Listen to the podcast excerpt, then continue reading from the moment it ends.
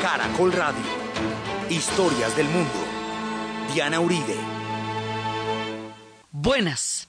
Hoy, domingo 30 de octubre, vamos a hacer un especial por elecciones dedicado a la historia de la idea de la democracia, cómo ha sido su surgimiento y desarrollo a lo largo del tiempo y cuán valiosa resulta. Y los invitamos a seguir la ruta de la misión de observación electoral.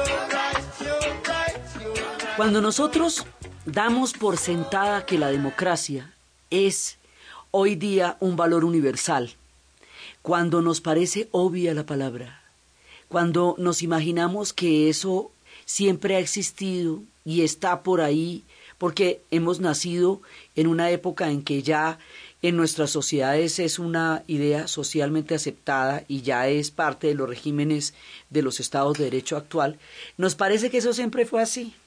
No, eso tiene una historia del desarrollo de la idea y de las luchas que se tuvieron que hacer para que eso llegara a ser aceptado universalmente y de las lecciones históricas tan duras que tuvo que aprender la humanidad en su conjunto para que se le ocurriera que la idea es buena y que hay que realmente valorarla en todo su significado.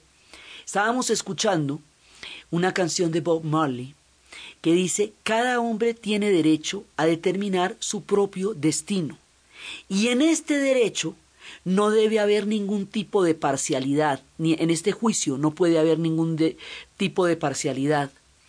Hermano, tus derechos, hay que luchar por tus derechos. De hombro a hombro luchamos por los derechos porque es la manera de sobreponernos a todos estos problemas. Estos derechos son la democracia, el derecho que tiene cada uno a determinar su propio destino dentro de una sociedad en donde eso sea posible. Entonces la cosa suena normal, ¿no? Pero no. La idea empezaron los griegos con esa idea. Hoy cuando, cuando vemos pues que en, las calles desbordada la gente pidiendo la democracia a una hora, ¿sí? vemos que todavía es una idea que tiene que conquistarse en muchas sociedades. Entonces, los griegos fueron los primeros a los que se les ocurrió el cuento. Ellos tenían una pequeña ciudad, sus pequeñas ciudades, y dentro de sus pequeñas ciudades había unas personas que podían votar, que podían, digamos, que podían ser electas para gobernar. Entonces, eh, la, la palabra democracia significa el poder del pueblo, así fue que los griegos lo designaron. Pero para eso había que ser hijo de padre, madre ateniense, nacido en Atenas, y además varón. O sea, eso tenía muchas restricciones. El concepto de la democracia de los griegos tenía muchas restricciones también en el sentido en que era eh, para ellos la libertad, la idea de libertad era pertenecer a un grupo, porque para ellos se era libre solamente en la medida en que socialmente se pudiera ejercer la libertad. Por eso esa pena del exilio que ellos llamaban el ostracismo, era sacar a una persona del grupo social, eso era privarlo de la libertad, porque la libertad solo se podía ejercer socialmente. Es un concepto diferente al que se maneja ahora porque usted era libre en tanto pertenecía y dejaba de ser libre si dejaba de pertenecer. Era otra idea, el euteros, pertenecer a un grupo. Entonces, ellos tenían una democracia que era muy restringida, no era, no era un voto por méritos o elegibilidad del otro, sino por sorteo se creía que cualquiera estaba en capacidad de ejercer cualquier función y era un tema público. La vida era para lo público y el sentido de la democracia griega era que ellos vivían para lo público. Ahí no había concepto ni de vida privada ni de individuo. todo el tiempo estaban montados en el tema de la ciudad y la ciudad ocupaba todas sus vidas. Pero es a los primeros a los que se les ocurre el cuento. Entonces uno dice, no, pero eso está interesante.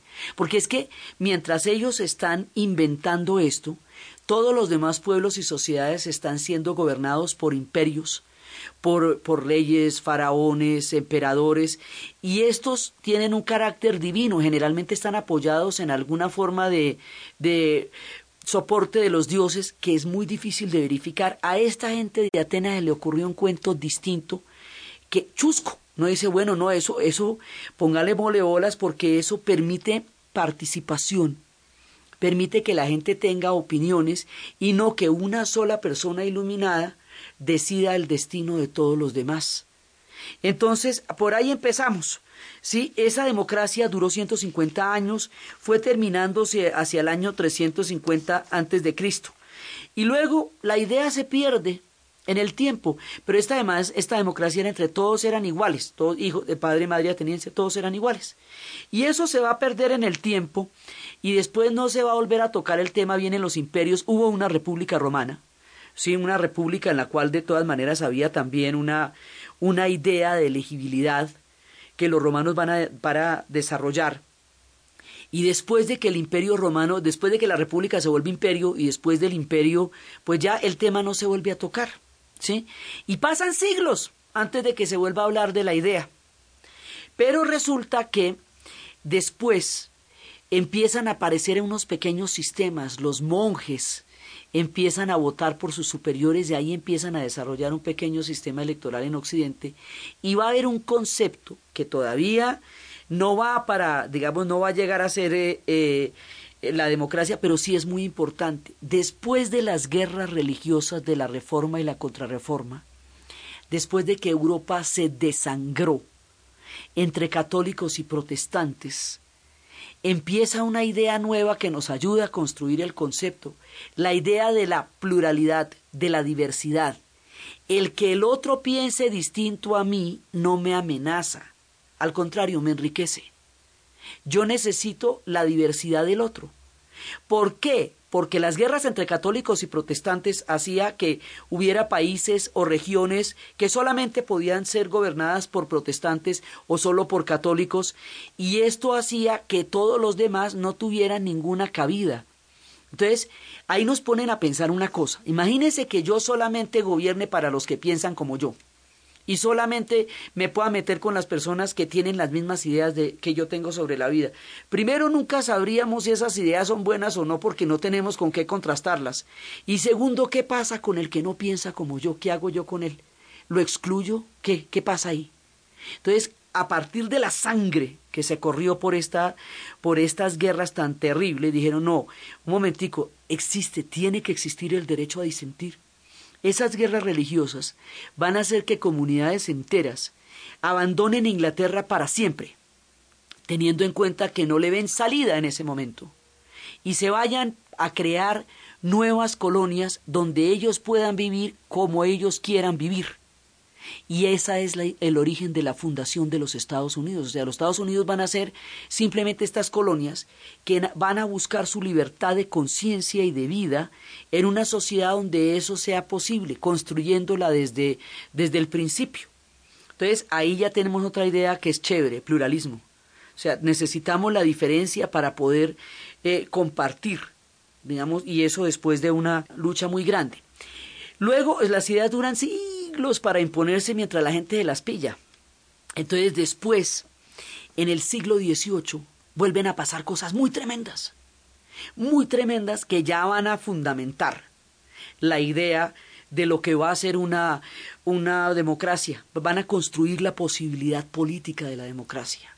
Entonces, una de las cosas que va a pasar es efectivamente la revolución de los Estados Unidos porque ellos van a desarrollar una idea en la cual se van a independizar de los ingleses, se van a volver libres, pero además van a crear la idea de la igualdad del ciudadano ante la ley.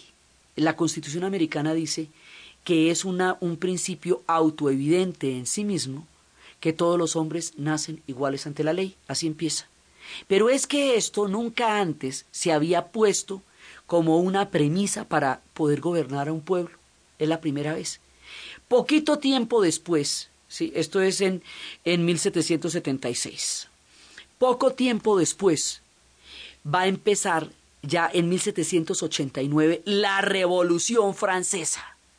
Y la Revolución Francesa es la que nos da todo el marco para poder construir en el futuro la democracia. ¿Por qué?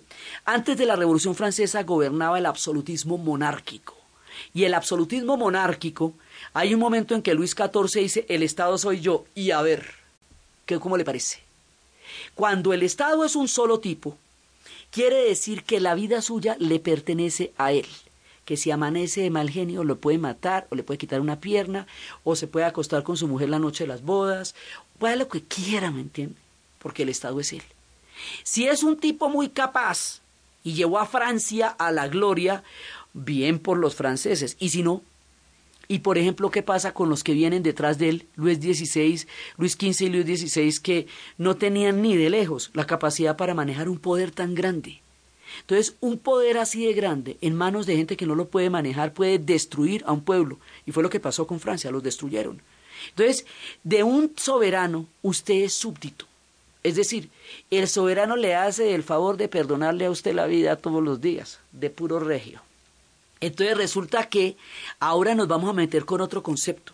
No, yo no soy súbdito de nadie. Ni mi vida, ni mi libertad le pertenece a nadie. Yo voy a hacer otra cosa nueva, distinta. Yo voy a ser un ciudadano. Voy a ser un habitante de la ciudad. Y voy a ejercer mi ciudadanía a través de la posibilidad de elegir y ser elegido. Y entonces ya ahí vamos a tener un tema que se llama la legitimidad. Los griegos, a través de los ciudadanos de la polis, como ellos llamaban a las ciudades, ya habían resuelto el tema de la legitimidad porque ellos estaban ahí por el consenso de la población de, que, que, los sorteaba. Ese tema lo vamos a poner aquí. ¿De dónde viene la legitimidad? Del derecho divino de los reyes, muy difícil porque ¿dónde está la notaría que nos confirma que Dios eligió a ese señor? Eso no lo podemos verificar. Pero si nosotros votamos, nos ponemos de acuerdo y elegimos a ese señor, estamos dándole una legitimidad al gobierno de ese señor. Entonces la legitimidad ya no está en que Dios haya decidido que ese hombre es el rey. La legitimidad está en que nos pusimos de acuerdo en la soberanía popular. Para eso lo decapitaron, o sea, se armó la tremenda en Francia y empezó el concepto de ciudadano por primera vez. Al mismo tiempo en Inglaterra, de una manera menos áspera, decidieron que hay que hacer un parlamento es decir, que el rey no puede hacer todo lo que le provoca, sino que tiene que consultar con un parlamento que está conformado por representación de gente del pueblo, Cámara de los Comunes y luego Cámara de los Lores y de los Comunes. Usted tiene que preguntarle al Parlamento si le parece lo que usted decidió. Ellos habían tenido un antecedente anterior en la Edad Media que se llamaba la Carta Magna, que era, era una manera de decirle al rey, usted no puede imponer lo que quiera sobre nosotros. Pero ya se vuelve una institución con el Parlamento. Entonces, ahí hay otra opción, ¿ve? O sea, los gringos, los americanos hablan de la igualdad ante la ley. Los franceses están hablando del ciudadano. Los ingleses están hablando del parlamento.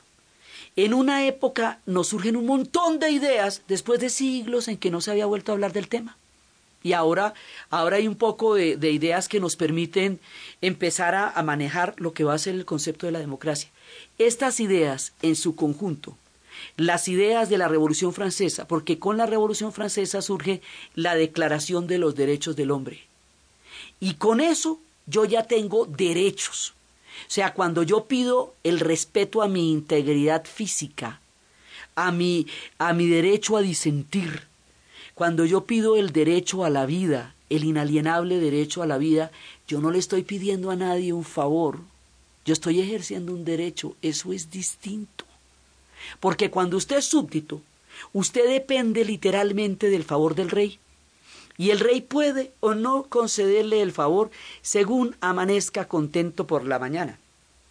Cuando usted tiene derechos, los derechos se ejercen, no se suplican, se ejercen.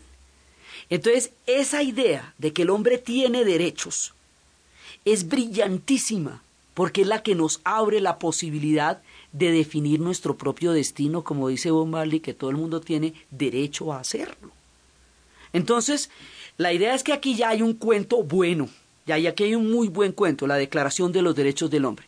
Como era de peligrosa, que cuando Antonio Nariño le dio por traducirla al español, le pegaron un carcelazo absolutamente increíble y le hicieron la vida miserable, porque el tener derechos en ese momento, bajo un imperio como el español, era lo más peligroso que se podía decir, era una idea sumamente peligrosa. Con esas ideas, Francisco de Miranda, Eugenio Espejo por el Ecuador y Antonio Nariño vinieron a echar el cuento acá.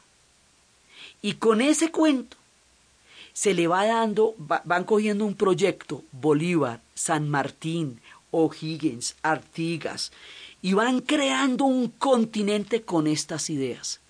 ¿Para qué? Para hacer una república. ¿Cuál es la diferencia? No vamos a ser súbditos de un rey, vamos a ser ciudadanos de una república. Y eso articula toda la revolución de la América Latina, el nacimiento de un continente, se da a través de estas ideas.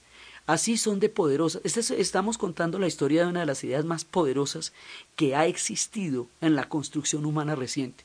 Así es de brava. Entonces, ahora, el tema con el ciudadano es un tema eh, muy restringido en un principio. O sea, en un principio ciudadano era el, el hombre, o sea, varón propietario, mayor de edad y casado. Entonces, ese era un combo muy chiquito. Inclusive durante el régimen del terror de la Revolución Francesa, que lo tuvo, una mujer llamada Olimpia de Gauche también la decapitaron por decir que ese mismo derecho que tenían los hombres lo podían tener las mujeres, que como por qué no, y le cortaron la cabeza en su momento. Entonces, el derecho de, al voto se va a ir ampliando y ampliando y ampliando a lo largo de los tiempos y de la historia y con eso va a haber luchas muy grandes, muy grandes. Ya después vamos a ver cómo hasta los 60 en los derechos civiles todavía se estaba luchando por ese derecho. Entonces, al principio, aún en las repúblicas independientes nuestras y en el mismo Estados Unidos, la, la, gente de la comunidad negra, los afrodescendientes no tenían ese derecho porque todavía estaban bajo la esclavitud.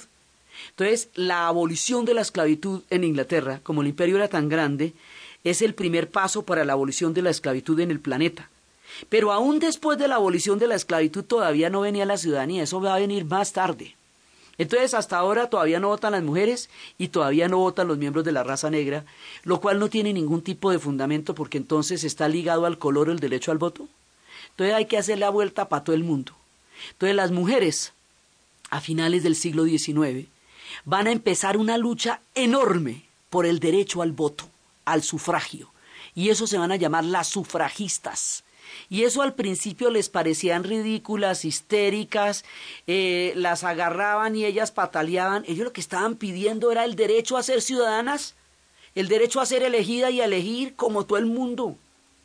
Esa lucha la van a ganar en los países sajones después de la Primera Guerra Mundial, porque las mujeres participaron activamente como enfermeras en el frente y ayudaron muchísimo a la gente durante la guerra y eso les dio el derecho al voto. La historia en Colombia es, igual. También al principio eran solamente los hombres blancos, propietarios, eh, también al principio estaba excluida la comunidad negra, también igual, o sea, nosotros tenemos el mismo recorrido que tiene la idea misma y el derecho al voto de la mujer en Colombia es de 1957, oígaseme bien. 57, hace, hace muy poquito que podemos votar.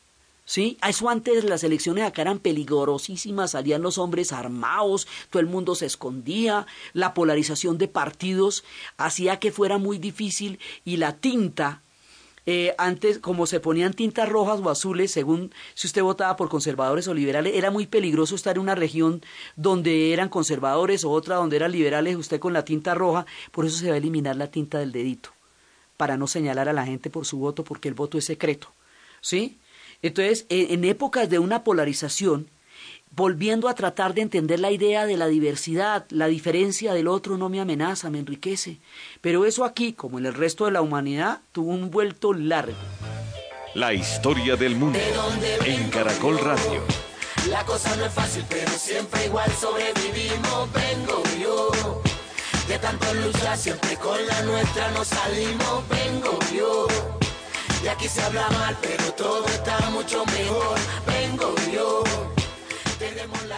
Después de la Primera Guerra Mundial, eh, cayeron todas las grandes dinastías. A eso se le llama la caída de las águilas porque cayeron los Romanov en Rusia con la revolución, los Hohenstaufen en Alemania, van a caer los Augsburgo en Austria, Hungría, hasta el último emperador de China va a caer.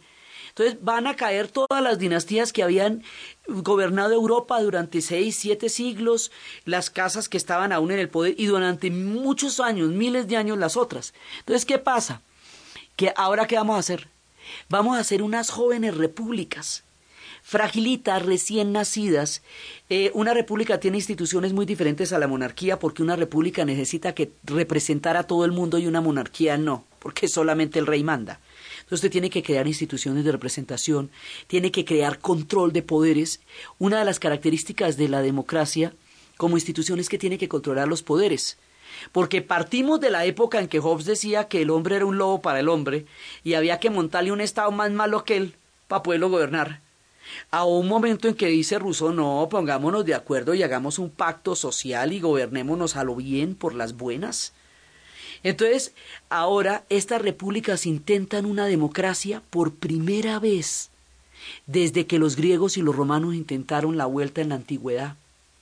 Pero están chiquitas, recién salidas, y todavía no saben muy bien cómo es eso. En los años 20, muchos de estos países se van a volver unas repúblicas, que es el caso de Alemania, que es el caso de, de Italia, que va a ser más adelante el caso de España, así, bueno, se van a volviendo repúblicas. Pero aquí se nos va a venir una amenaza tan grande, tan grande, y va a poner tan, tan en cuestionamiento el concepto de democracia, que vamos a pasar de una idea chévere a una idea de supervivencia. Porque después de lo que va a pasar ahorita, nadie se imagina cómo fue de peligroso. Resulta que Adolfo Hitler, aquí tenemos un problema, y es que eh, la, usted puede montar una tiranía de la mayoría. La, la mayoría puede decir algo y las minorías no tener derechos. Aquí necesitamos crear el concepto del individuo. Eso se ha venido creando en Occidente durante los últimos cuatro o cinco siglos, que es no solamente la mayoría, sino el individuo. Hay que respetar al individuo porque si no, usted toma las decisiones en nombre de la colectividad y el individuo desaparece, y en el individuo es donde se radica la, el cumplimiento de los derechos, de verdad. Entonces aparece Hitler, el tipo es elegido, toma uno de los artículos de la Constitución que es una ley de excepción, y a partir de ese artículo desconoce la Constitución, monta la ley de excepción, y luego ya monta el partido, y luego ya no van a jurar por, el, por la Constitución, que es la garante, porque usted tiene que tener leyes a partir de las cuales se rija, o si no cualquiera puede decidir lo que le provoque en nombre de la mayoría. Entonces, el hombre monta una ley de excepción, monta una institución del partido y no de la república, y transforma eso en una dictadura y además habla de una superioridad racial, entonces eso no va a gobernarse sino para los arios y todo el que no sea ario y de raza superior, entonces no solamente no va a gobernar para ellos, sino que los va a sacar de la sociedad.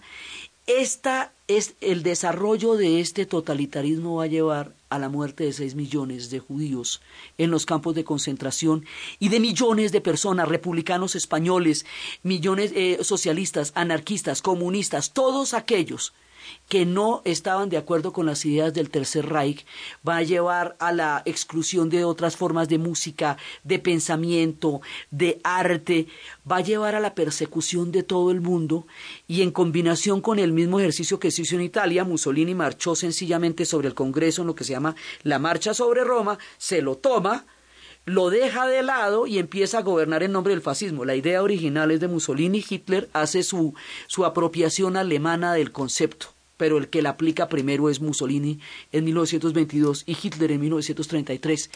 Y entre los dos van a llevar al mundo a una guerra que dejó 50 millones de muertos. Una generación entera en la tumba, una vez más, porque ya la Primera Guerra Mundial había ensangrentado Europa, y el mundo se da cuenta qué es lo que pasa cuando no hay democracia. ¿Qué pasa cuando usted desprecia el concepto? ¿Qué pasa cuando a usted no le parece importante lo que piensa el otro, sino lo que piensa usted? ¿Qué pasa cuando usted cree que sus derechos y sus opiniones son las únicas que valen y las de los otros no?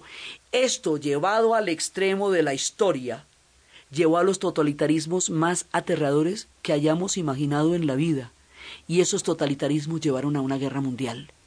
Y por el otro lado también estaba el estalinismo, que de otra manera suplantaba al pueblo por, una, por un partido elegido, que era el que decía para dónde había que hacer las cosas, y eso no era originalmente la idea de lo que se pensaba, pero así estaba sucediendo.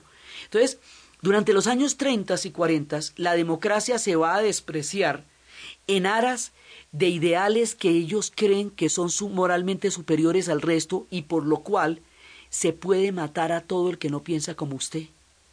Cuando la democracia se disuelve en la sangre de la Segunda Guerra Mundial y la libertad se vuelve un problema de vida o muerte literalmente, hay que pensar el tema de la democracia porque es que si no, no hay vida después de eso. Por eso era que Sartre decía paradójicamente, Nunca fuimos más libres que durante la ocupación alemana, porque sólo entonces entendimos el valor de la libertad.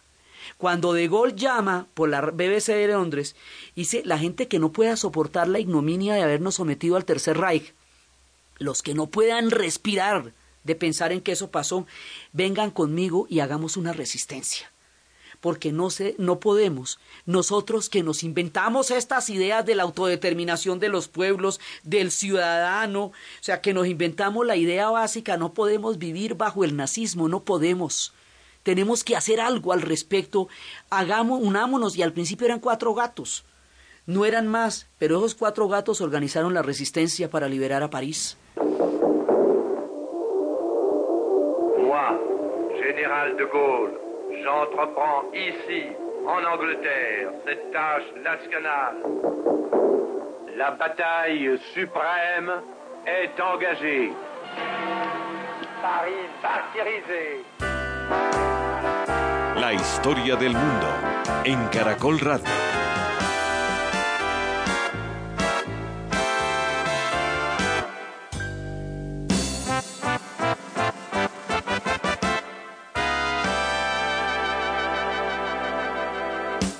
Después de la Segunda Guerra Mundial, el mundo se pellizca y dice, oiga, ¿qué fue lo que pasó aquí?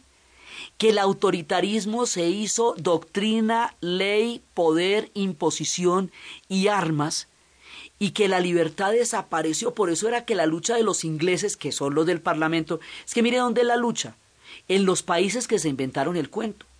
Los ingleses no se van a dejar someter porque ellos lucharon mucho por tener su parlamento. Los franceses van a resistir porque se inventaron el la idea del ciudadano.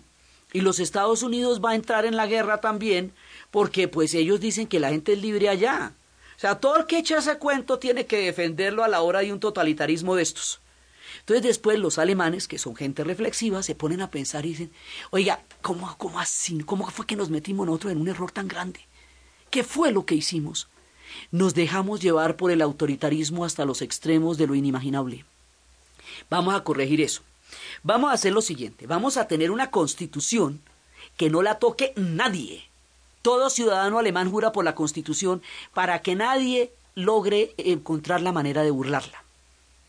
Esta nueva Alemania es para todos, porque uno de los problemas que tenía la Alemania nazi es que no era para todos los alemanes, era para unos alemanes, o sea, unos resultaban ahí más alemanes que otros. Entonces, esto que llaman Alemania tiene que ser que todo el que sea alemán pueda ser elegido y elegir, porque si no, ¿cómo hacemos? Entonces, los alemanes entienden que no es solamente el problema de la elección del voto, sino que además el problema también es de participación de todas las redes sociales, o sea, que usted pueda decidir en su cuadra, en su vecindario, en su parche, porque esas decisiones así, en lo particular, también son muy importantes. Entonces empiezan a generar instituciones que amplíen el concepto de, democracia y de libertad a la vida cotidiana lo más cercano que usted pueda de usted mismo. Y, digamos, utilizan la democracia como antídoto contra el horror del nazismo y lo aprenden sobre el colapso de la nación, 19 millones de alemanes murieron durante la Segunda Guerra Mundial y Alemania colapsó y quedó hecha pedacitos. Y de los pedacitos la reconstruyen y se ponen a pensar qué fue lo que hicieron mal no, con el mundo y con ellos mismos y se les ocurre una idea de democracia que es bastante participativa. Ahora, la democracia en el siglo XIX también tiene otro concepto que es la democracia liberal, en donde también es importante eh, que el individuo se pueda pronunciar. Este, ese concepto del individuo es parte de la democracia liberal y ahí tenemos dos escuelas, los que quieren saber en qué consiste la democracia, que son, digamos, toda la escuela francesa, y los que quieren saber cómo funciona, que son los, los gringos, digamos, la escuela sajona, porque ellos son pragmáticos. A mí me interesa es que funcione. Dice, a mí me interesa de qué está compuesta. Entonces, después de la Segunda Guerra Mundial, ya el tema de la democracia se vuelve muy serio, porque se sabe qué pasa cuando no está. Entonces, ahí viene otra etapa y es cómo hacer que esa idea se vuelva universal y que la mayor cantidad de países del planeta puedan disfrutar de la democracia como un derecho. Eso quiere decir que la gente la elija. O sea, usted, no puede imponer eso desde arriba, porque precisamente las democracias de regímenes, las democracias llamadas democracias populares, imponían desde arriba una movilización que no era elegida por la gente, sino orquestada por el régimen. Eso, esa es una participación que no es real, porque usted está siendo obligado a marchar por algo. Eso es distinto. No, estamos hablando de la capacidad de elegir y de la capacidad de, expresar una opinión respecto de algo que tiene que ver con mi vida, que altera mi propio destino. Entonces, empezamos, entonces los europeos empiezan a ser democráticos porque la tuvieron muy dura, o sea, la vieron realmente mal y empiezan a fortalecer las instituciones para que no les pase a las pequeñas democracias que de las jóvenes repúblicas de los años 20 el tema de la democracia es la separación de poderes. Es muy importante porque es que si el, si el mismo que, que, juzga es el mismo que castiga, es lo que llaman ser juez y parte. ¿Sí? En la, en la Edad Media, si a usted no le agrava la lengua, era, era culpable cuando le picaban la lengua. Entonces, no, ahora hay que tener un sistema probatorio. Uno es el que juzga, otro es el que hace la ley y otro es el que la aplica. Porque si es el mismo, tiene, o sea, la idea de la democracia es que nadie tenga tanto poder concentrado como para que pueda saltarse a los otros por encima. Eso hay que repartir las cuotas de poder y hay que meterle mecanismos de control. O sea, yo tengo que mirar que el que dijo que va a hacer eso, coja y si lo haga. ¿Sí? Por eso hay contralorías, procuradorías. O sea, todos esos son los mecanismos de control de la democracia porque estamos tratando con un material sumamente volátil que se llama la naturaleza humana, ¿ve? Y la naturaleza humana también tiene voluntad de poder y la gente se la puede se puede creer muchas cosas y puede tratar de imponerlas. Entonces, para evitar eso vamos a poner mecanismos de control. No hay alguien se sienta demasiado eh, tentado a hacer mucha cosa. En la posguerra, empieza la democracia a tomar muchas otras formas. En los años 60, en los Estados Unidos hay un problema de primera línea. Si ese país fue y dijo que todos los hombres son iguales ante la ley, ¿por qué los miembros de la comunidad negra no son iguales ante la ley? Entonces no son todos los hombres. Entonces es que quiere decir que son los blancos son los que son iguales ante la ley. Entonces, ¿cómo hacemos? empieza la marcha por los derechos civiles de Martin Luther King. Porque cuando terminó la guerra de secesión, liberaron la esclavitud, ellos quedaron con un derecho al voto restringido. El derecho al voto estaba eh, asociado a que tuvieran eh, la plata para pagar los impuestos para votar y un test de alfabetismo que no podían pasar porque no le daban esa información en los colegios. Segregado completamente el sur de los Estados Unidos. Esta gente no tenía acceso a las bibliotecas, ni a los colegios de los blancos, ni a las bancas de los parques, ni a los bancos de los buses. O sea, era, era un mundo totalmente segregado.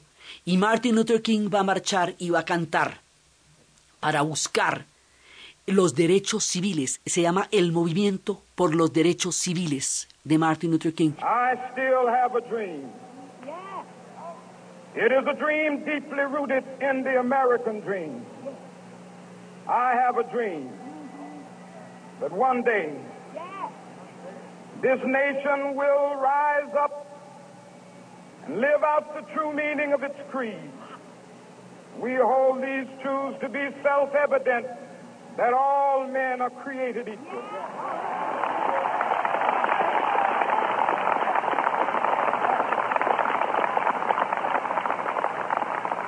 I have a dream that one day ¿En qué se basa? Se basa en Gandhi, que precisamente a través de la no violencia independizó la India del imperio británico y la convirtió en la democracia más grande del planeta Tierra. Hoy los hindúes y los musulmanes, la nación india, tiene más de 1.100 millones de personas y es una democracia. Lo que nos dice que no solamente los pueblos pequeños pueden ser democráticos, las grandes naciones también. Entonces, basada en la experiencia de Gandhi, en que los fines y los medios no son separables, que yo no puedo tener grandes ideales y ruines métodos. Martin Luther King va a hacer la marcha por los derechos civiles y la marcha por los derechos civiles va a llevar al derecho al voto a las comunidades negras y con ese voto es elegido John F. Kennedy y empieza una nueva era en los Estados Unidos. La presteza moral de la marcha por los derechos civiles va a hacer que los estudiantes en la Universidad de Berkeley hagan una movilización por el derecho al discurso libre lo que se llamaba el Free Speech Movement. Eso lo va a protagonizar un señor que se llama Mario Sabio. Y de ahí va a salir los estudiantes por una sociedad democrática. Ese es el derecho en el aula. Que yo pueda decirle al profesor que no estoy de acuerdo con lo que me dice. Que le pueda preguntar que no le entendí. Que pueda pensar distinto a lo que él quiere que yo piense. La democratización en el salón de clase.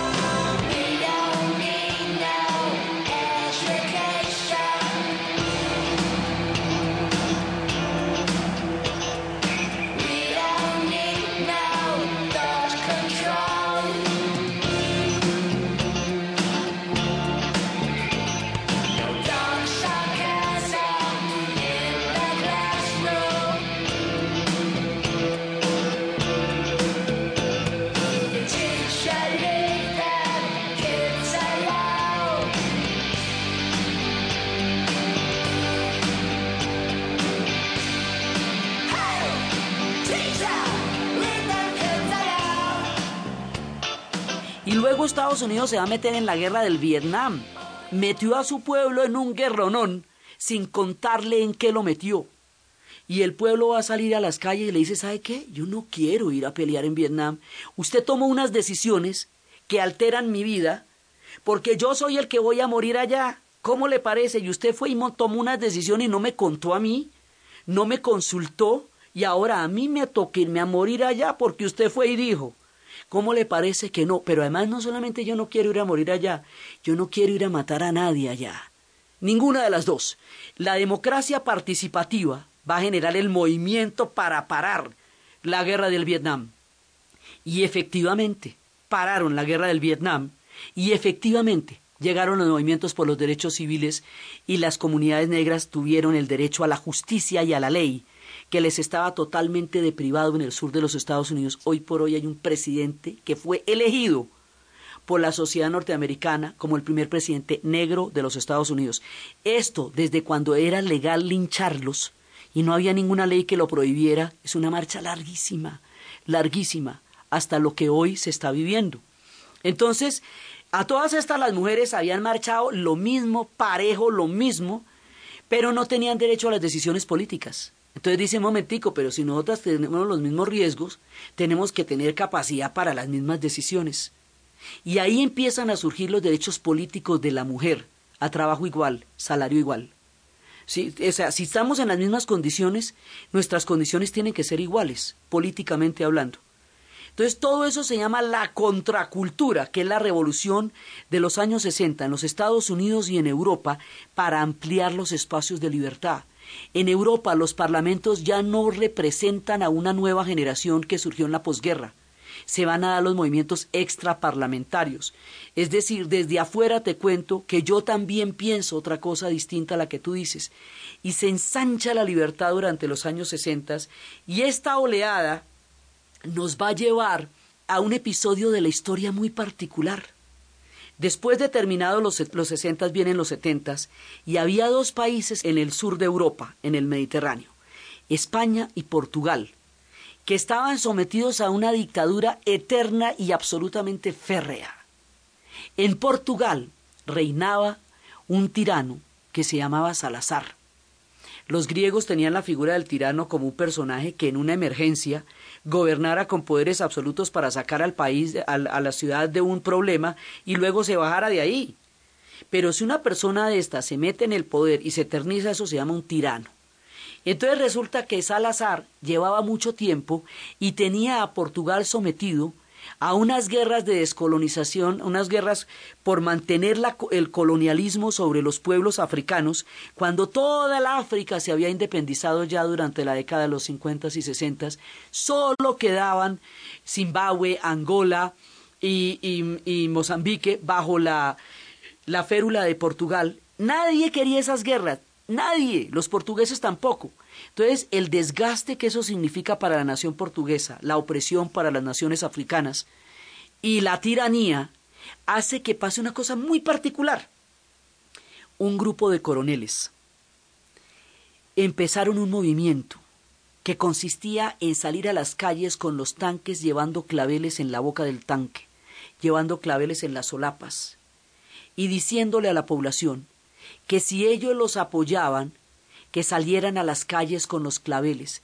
Se trataba de un movimiento militar único en su género, que lo que quería era tumbar al tirano, llevar al pueblo a la democracia, abrir la libertad para Portugal con el apoyo de toda la población. Esto nunca se había visto.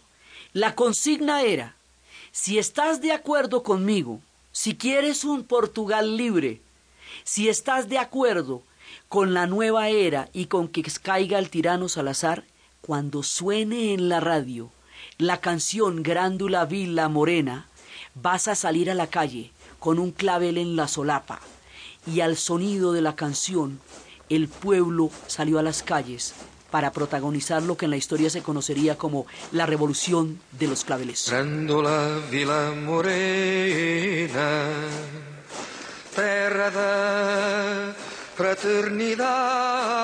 La historia del mundo en Caracol Radio. Dentro de ti a cidade.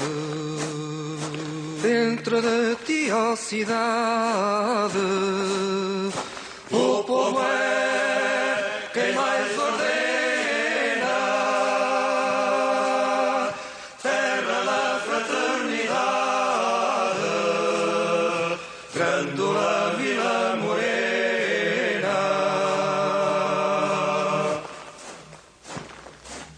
Con esta canción y un clavel en la solapa, Portugal conquistó la libertad sin derramar una sola gota de sangre.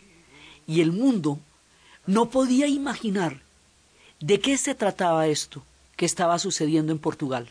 Sacaron a los presos políticos de las cárceles, los que estaban allí por delito de opinión. Salió toda la gente a buscar una nueva representación. Los días de, los días de España estaban contados. Dos años después, moriría Franco y terminaría la dictadura del franquismo en España. Y así empiezan a entrar en la democracia pueblos que aún después de que el concepto se estaba manejando de una manera mucho más universal, todavía seguían metidos bajo las tiranías de hombres que se eternizaban en el poder. Entonces, viene una escalada. Primero son España y Portugal. Y van a tener después para conformar una nueva, eh, una nueva entidad que se llama la Unión Europea, ya creando la Unión Europea en un principio incipientemente con los que estaban en el lado de la Europa Occidental y luego ya se podrá hacer de una manera completa. Entonces, ahora la democracia tiene que tener plebiscitos, o sea, eh, usted puede, tiene que poder opinar sobre cosas que son decisivas, pero siempre bajo la Constitución, porque una época en que Napoleón III en Francia a finales del siglo XIX con un plebiscito se volvió emperador, no, mira, no se trata de eso. Vamos a hacer una cosa, los plebiscitos son para opinar sobre cuestiones vitales para nosotros, pero la Constitución sigue siendo la ley, la que nos garantiza la democracia. Entonces, ahora Portugal y España, después cuando le toque el turno a España, van a crear una nación democrática. Cuando España entre en la democracia después de la muerte de Franco, lo primero que va a hacer es llamar a todos los republicanos del exilio, a todos aquellos, más de un millón de exilados que se habían ido por el mundo entero cuando perdieron la guerra, porque esta España era para todos. Y sus hijos son españoles, aunque hayan nacido en otros suelos, porque el exilio y la guerra les privó del derecho de haber nacido en suelo español, la reunificación de familias. España, la nueva, la democrática, es una España para todos, para los republicanos, para los nacionalistas, para los anarquistas, para todos aquellos que no cabían en la España de Franco. Entonces, porque el problema de las dictaduras es que es para un sector de la población. Y el sector de la población que no está de acuerdo con la dictadura no está siendo gobernado por aquellos. Entonces, el tema de la diversidad, que estamos sacándolo desde las guerras de la reforma, se vuelve en el, el, fundamento de la democracia, es la diversidad.